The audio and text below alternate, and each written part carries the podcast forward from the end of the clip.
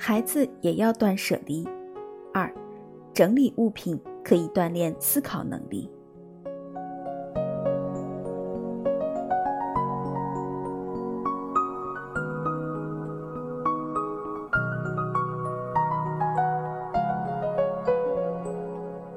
为了便于实践，断舍离可以先从眼前可见的物品开始，然后再升级到抽象的思考，亦或是心情。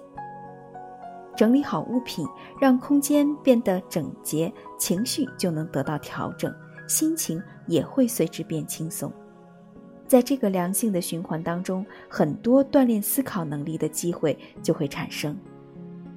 我们最先要培养的是把物品当做起点的思考能力，要改善自己和物品之间的关系，让身处的环境舒适起来。整理物品固然重要，但这绝非断舍离的根本目的。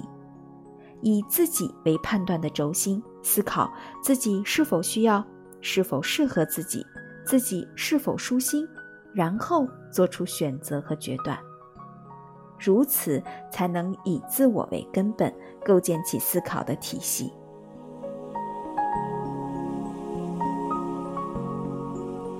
为了锻炼思考能力，必然要以自我为轴心。换言之，即必须培养自主性。当我们对物品实行断舍离时，无论如何，以现在的自己为中心是最根本的前提。还可以用。太可惜了，这些是以物品为中心，而过去经常使用，将来也许还会用，这些又是以过去或将来的自己为中心，诸如此类的顾虑都是不可取的。